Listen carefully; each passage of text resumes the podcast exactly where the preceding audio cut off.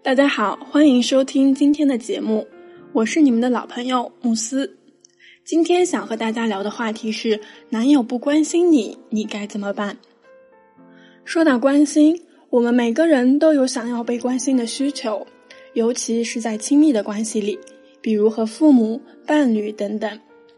而当我们接收不到这些和我们有着亲密关系的人的关心的时候，就会出现愤怒、委屈、伤心等等这样的情绪。这不，小冉也遇到了这个问题。小冉和男友皮特在一起三年了，开始的时候相处的还好，但是随着时间的拉长，小冉发现男友对自己越来越冷淡，一点都不关心自己，做任何事就好像是完成任务一样，一副爱答不理的样子。有一次，小冉哭着和我说：“老师，你知道吗？我男友真的太过分了。刚和他在一起的时候，因为知道他的工作常常要出差，一出差基本上就会忙一整天，所以我们就约定他出差的时候晚上就坚持和我视频。结果现在他倒确实和我视频了，可每次不是对着摄像头挤痘痘，就是看电视不看我，心不在焉的嗯嗯哦哦的回应我，因为他出差都特别忙。”我们明明就只有这个视频的时间可以说说话，可他却连问一句我好不好都不问，有没有遇到什么事也从来没有关心过。我问他你怎么不看我，怎么也不问问我怎么样了，他就重复一句话啊那你怎么样？然后一边玩一边对着视频瞪眼睛，假装他就是看我了。他这样根本就是敷衍了事嘛，真是气死我了。听了小冉的哭诉，我询问小冉。那你觉得你男友这样的行为给你带来了什么样的感受？让你产生了什么样的想法呢？我们经过了一系列的探索，小冉给我的答案是：我觉得男友视频不看我就是不关心我，就等于不爱我，而他不爱我就会让我觉得很孤单、很害怕，就好像我要一个人面对生活一样。我不喜欢这样的感受。因为一个人的话，就会有很多事情都要自己承担，也没有人再帮我了。通过小冉的答案，我们发现，原来对小冉来说，关心之所以很重要，是因为在幻想层面上，他很不喜欢一个人的感觉。因为一个人就意味着当遇到问题的时候没有人帮忙，所以现在就要抓住一个人，准备那时候再应对。并且有趣的是，即使小冉在现实生活中明明是一个很独立的女孩子，可是，在幻想层面，她还是有这样的担心，不想一个人面对未来，觉得一个人太辛苦了。比如，她提到一个人怎么养孩子，一个人生病了怎么办？更何况一个人就连老了都没有人陪伴，这太可怕了。相信小冉的情况，可能很多女性朋友们都遇到过。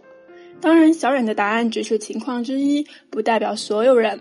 如果你也遇到类似的问题，你也可以自己思考：当不被男友关心的时候，对你来说意味着什么？会给你带来怎么样的影响？如果你不知道怎么探索，也欢迎添加小助理的微信“恋爱成长零幺三”，让我来帮你一步步探索成因，对症下药。那么，为什么小冉会有这样的担心呢？了解了小冉的原生家庭，我们发现，原来小冉的父母啊，很是有些重男轻女，所以资源都给了他弟弟，以至于他都得不到父母的帮助，自己一个人一路就这样走过来，独自要面对学费不够、打工赚钱、生病没人照顾、自己去医院等等这样的事情。这些困难对于当时还是孩子的他来说是惊恐的、无法承担的。但是也没有办法，只能默默忍受。于是长大后，他就需要一个幻想中可以依靠、可以帮助他一起解决困难的人，来填补他内心那个缺憾。逐渐演变之下，这份强烈的执着就变成了对男友关心自己的强烈需求。其实说白了，就好像是小时候那个自己在呐喊：“我好难啊，能有人帮帮我吗？”而帮帮我的前提就是先关心关心我。但是我们也知道，小时候或许我们只能依靠父母，长大了却不一定要完全依靠伴侣，而且越是依赖伴侣，当得不到的时候，就越容易产生负面的情绪。就像小冉的例子，很明显，她和男友有矛盾，觉得男友不关心自己也不是一次两次了，每一次都和男友闹脾气，久而久之，自然对方也会态度变得越来越冷淡了。所以对小冉来说，首先降低对伴侣的依赖是小冉第一步要做的，然后在能稳定自身情绪的基础上，提高自己的沟通能力，这样感情就可以轻松升温了。那接下来我就给大家说说具体我们应该要怎么做。第一步。建立自己的社会支持系统，稳定情绪。我们可以尝试让自己的身边除了伴侣以外，还有一些好朋友，他们可以在你感觉孤单的时候陪伴你。有一些自己的积蓄，他们可以在你遇到困难的时候让你请专业人士帮助你。然后再有一到两项兴趣爱好，他们可以让你除了和伴侣在一起之外，依然可以过得丰富多彩。当我们发展出这些能力，你就会发现，一个人面对生活也没有那么恐惧了。就算没有男朋友的关心，也没有那么害怕了。同时，这也是我们学会独立的过程。自己爱自己的意思，并不是什么都自己干，而是至少我有能力可以满足我自己。这样，我们就不会把自己身上过多的需求都放在一个人的身上。否则，不仅会给对方带来压力，自身也很容易因为得不到而感觉愤怒和悲伤。第二步，学会抒情技巧，提高沟通能力。我经常和学员们说，沟通是维系关系最重要的桥梁。不管任何的矛盾或者困难，如果用对的方式沟通，就能最大程度的避免纷争，达到我们预想的目的。正如小冉的例子。她后来在我的指导下，一步步培养自身的社交习惯，学会用竖起的方式和男友说话。